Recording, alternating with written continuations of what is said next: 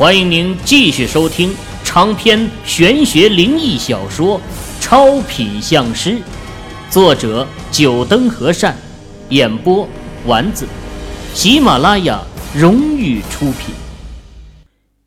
第八十三集，秦羽意味深长的说了一句，让的幽冥三人皱眉不解。良久。狐狸突然开口说道：“秦先生的意思是，这镇龙柱是日本鬼子以前就弄好的，只是等刀楼建成后，才将它放在了里面。”狐狸的话让的其他两人眼睛一亮。如果是这样的话，几个人都想到了那个年代，而且他们隐约中好像抓住了一点。四人目光对视了一下。一个想法在他们的脑海中形成：难道日本鬼子当初大肆屠杀咱们的同胞，也是为了这镇龙柱？坦克开口说出了四人心中的想法。很有可能。这些事情还太远了，到时候再说。秦先生，现在咱们该怎么办？幽冥看到秦羽、狐狸、坦克三人眼中的震惊之色，轻咳了一声，开口说道：“这破解的办法嘛。”秦羽围绕着镇龙柱走了一圈，眉头紧皱，说道：“要破镇龙柱不难，难的是如何抵御那股龙怨。龙脉被镇压，难免呢会有龙怨。”镇龙柱被破之时，必有滔天的龙怨涌出。这可不是乾隆的怨气，而是真正的龙脉之怨。一个人承受不住，他们四个人都要直接被这股龙怨给压迫而死。龙怨。幽冥三人一脸疑惑的看向秦羽，不知道秦羽说的是什么。嗯。你们可以认为是一种杀气，就像你们基地里的那位将军身上的煞气一样。秦羽这话一出，幽冥三人都点了点头，脸上露出了了解的神情。秦羽说到他们的总教官李修身上的煞气，他们可是深有体会呀。当初进入基地的时候，总教官的一个眼神就让他们全身冒汗。要知道，当时他们就是各个军区挑选出来的精英，竟然承受不住一个眼神，说出去还真是丢人呢。其实还有最关键的一点，秦羽没有说出来，因为他自己身上也有龙怨。要是把这镇龙柱给破掉，那龙怨第一个冲向的对象就是他。一条龙脉的怨气到底有多恐怖？秦羽可不想自己去尝试。在破坏镇龙柱之前呢，必须要有解决龙怨的办法。秦羽皱着眉望着这镇龙柱，陷入了沉思。而秦羽陷入沉思的时候，工业园区外，几辆豪华轿车停到了警戒线外。七八位保镖模样的黑衣大汉从头尾车子下来，围着中间车子下来的一位肥胖的男人。这里发生了什么事情？你们的负责人呢？叫他来见我。我是这工业园区的开发商。肥胖男子大声朝挡住他们往前走的几位警员嚷嚷道：“啊，三井社长。”你好，谢康全看到肥胖男子，脸上眉头一皱，随即又摆出笑脸，上前伸出手，笑道：“这肥胖男子不是别人，正是三井普人。”三井普人伸出手和谢康全握了一下，直接抱怨道：“谢局长，你们这是搞什么？好好的。”把工业园区给封锁了干嘛？啊，三井社长，先前有两个恐怖分子持枪冲进了工业园区。我们这也是为了抓不住他们。两个恐怖分子还有这么多人，而且这都过去了多久时间了？工业园区的很多公司老板都打电话给我投诉呢。这损失了一晚上的时间，可是几千万的钱浪费掉了。你们中国的警察就是弱。谢康全心里直腻歪呀。我们中国的警察还轮不到你这小日本鬼子在这儿评论呢。要不是知道你和市里不少领导的关系深，老子堂堂一个局长屌都不屌你。呃，我们的同志已经进去了，只是恐怖分子手上有两位人质，不好轻举妄动啊。我要进去看看。三井普人眼中闪过莫名的光芒。对谢康全说道：“三井社长，这个真不好意思，在恐怖分子没有被抓捕前，谁也不能进去。你这是什么意思？我是工业园区的开发商，我有权知道里面的情况。我刚刚还和你们郝市长在一起吃饭呢。”三井普人抬出了市长，想来压谢康全。要是平时啊。谢康全可能就让三井普人进去了，不过现在确实是不可能放他进去的。蓝鹰部队明确说了，封锁住外围，不让任何人出去。谢康全可不敢违背，而且就算他放了三井普人进去，那门口的两个蓝鹰的战士恐怕也不会让三井普人进去。被谢康全。给拒绝后，三井普人的脸色铁青。以往只要抬出好市长，在广州市可以说所有的官员都要让他三分。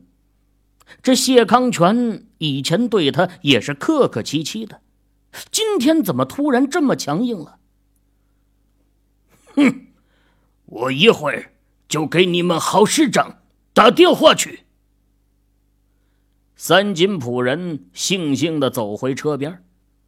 谢康全看见三井普人掏出电话，撇了撇嘴：“什么东西？还以为自己是谁呢？就一个破商人而已。这回别说是郝市长，就是书记亲自打电话了也不行。”一想到这儿啊，谢康全心里还有点兴奋呢。这三井普人做的一些事情啊，他早就看不惯了。下面的民警也掌握他的一些证据，只是无奈对方的靠山较硬，他奈何不了人家。不过这次啊，能杀杀他的威风也是好的。谢康全现在巴不得三井普人打电话给郝市长，到时候他照样拒绝郝市长。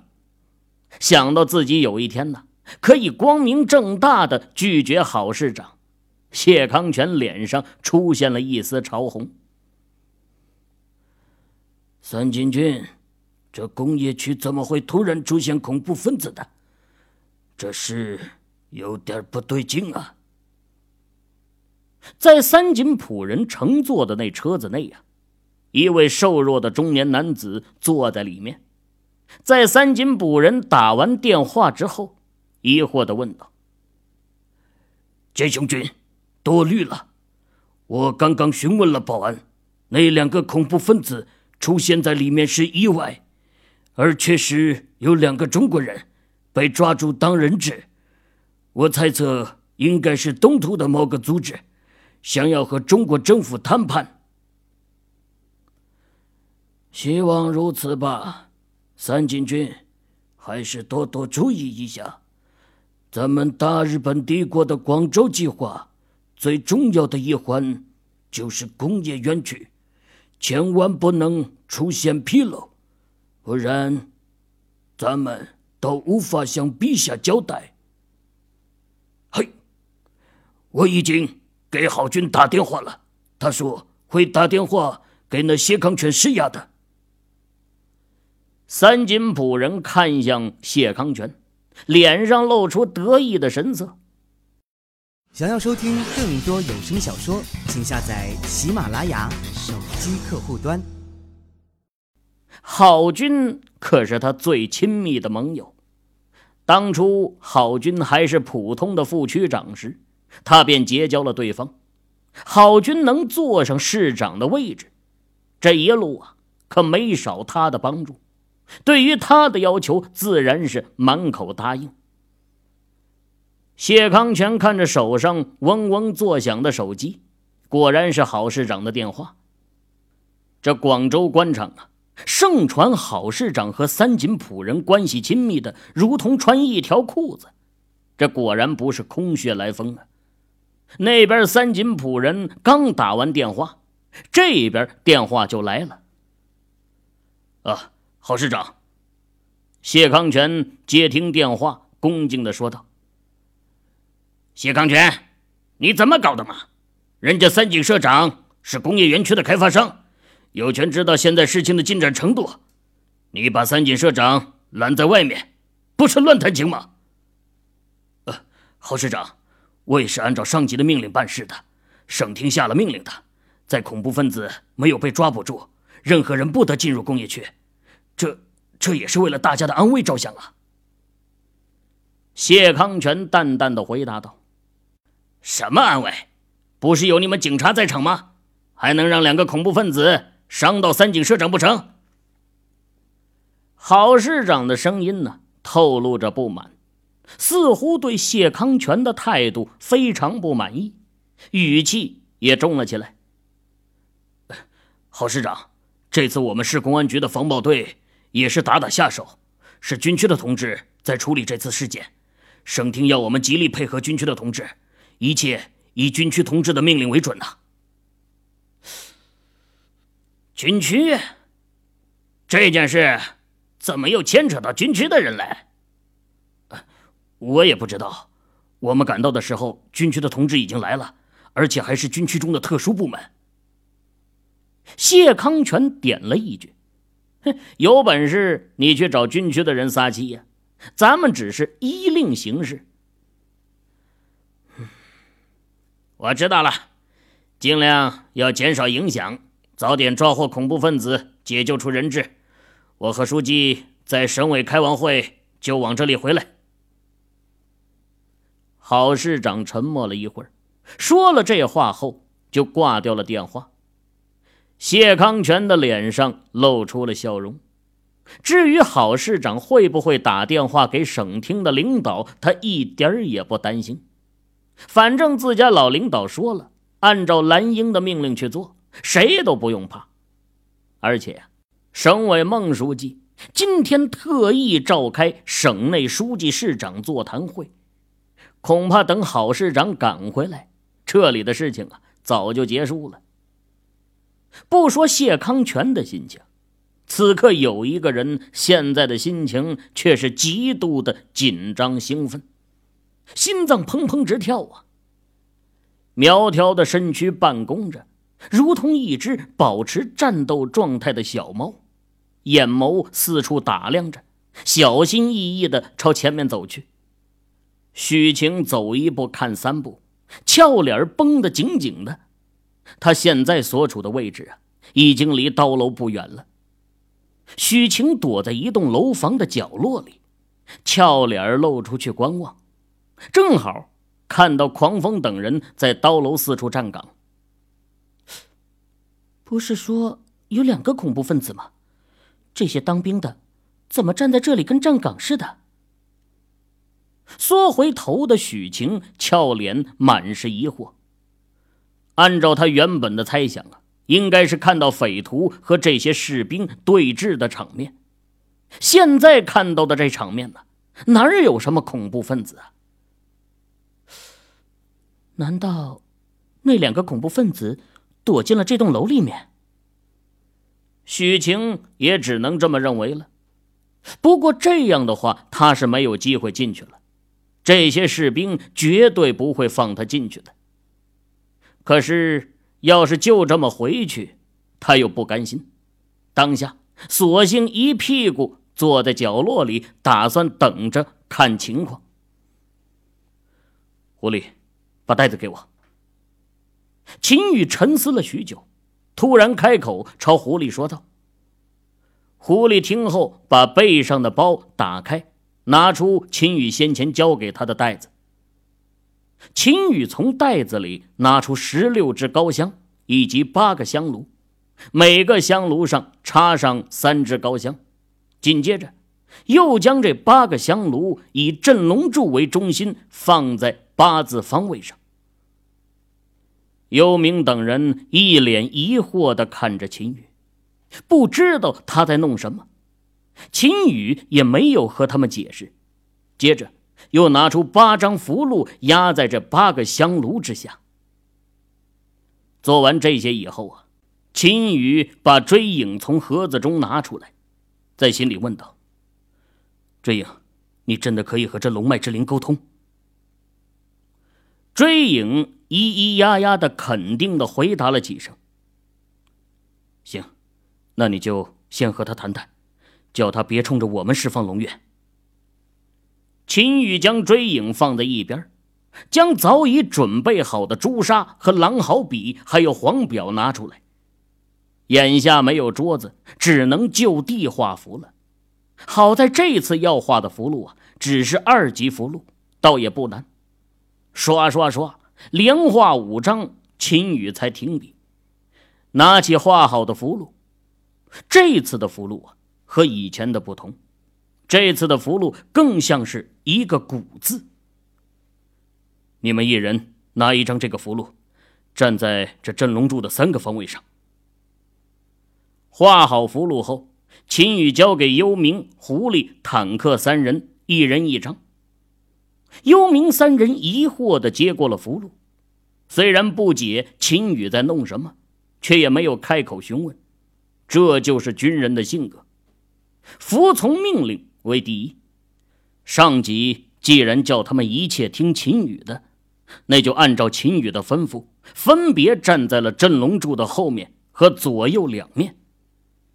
另外一张符箓被秦羽放在了镇龙柱的前面地上，用追影的剑尖儿给抵住，而秦羽自己则拿着最后一张符箓站到了追影的前面一点幽冥三人脸上出现疑惑的神色，尤其是看到追影竟然直立在地上后啊，这股疑惑的神情更重了。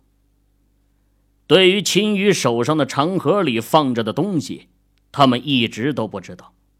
直到秦羽先前打开长盒，他们三人才知道，秦羽盒子里放的是一把剑。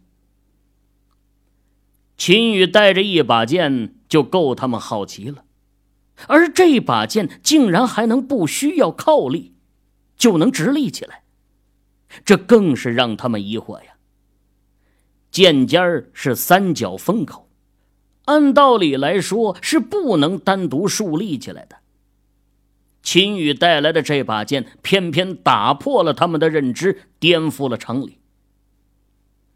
一会儿我说起的时候，你们就把手上的符箓置于地下，再用左脚踩下去。记住，一定得要是左脚。秦羽朝着幽冥三人叮嘱了一句后。盘腿坐在了地上，双手夹着符箓，做了一个繁复的手印，同时他的眼睛也闭上，仿佛陷入了禅定当中。良久，秦羽的双眸睁开，一道金光从他的眸子中闪过。秦羽一手将符箓按在地上，一手又结了另外一个手印，嘴里大喝一声。开坛！幽冥三人疑惑的看了眼秦羽，不明白他这开坛是什么意思。不过旋即啊，他们的疑惑就变成了震惊。只听得连续八声“轰轰轰”从四周传来，三人循着声音处看去啊，那八座香炉底下压着的符箓突然燃烧起来，火光一闪而逝。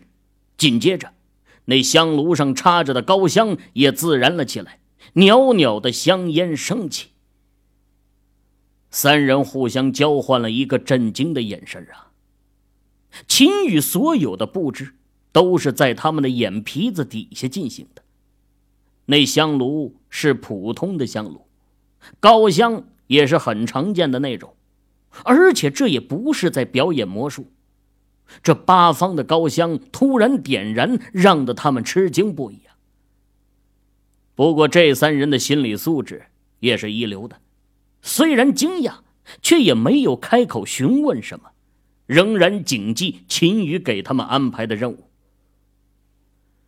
法坛一开。尊请五鬼过路。秦羽按着符箓的手，巨掌成指，隔着符箓一寸的距离，凌空来回划着某个图案。五鬼过路，起！当手指停下后，秦羽抬头冲着幽冥三人喊了一句。幽冥、狐狸、坦克的注意力都高度集中在秦羽身上。听到秦羽的这一句，立马按照秦羽的吩咐，将符箓置于地下，并且一脚踩了下去。等幽冥三人将符箓踩到脚下后啊，秦羽收回目光，再次化指为掌，连续三掌拍到了符箓上，啪啪啪。这第三掌拍下去。秦羽手下的符箓轰的一下燃烧起来，而幽冥三人脚下的符箓也跟着燃烧了起来。不但如此啊，幽冥三人只感觉脚下一软，似乎是左脚踩在了软土上。追影，剩下的就看你的了。手下的符箓燃烧后，秦羽把目光望向了追影。追影剑尖处的那张符箓也燃烧了起来，紧接着，在狐狸和坦克瞪大的眼光中，追影的整个剑身缓缓地插入地下，就像插在豆腐中一样，毫不费力呀。这可是水泥地板，不是软土，哪怕再削铁如泥的宝剑。没有人在剑柄处往下压，也是不可能刺入这水泥地中的。可眼前的一幕啊，偏偏就让他们觉得不可能的事情变成了可能。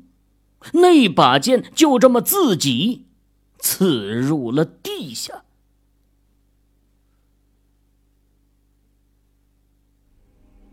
各位听友。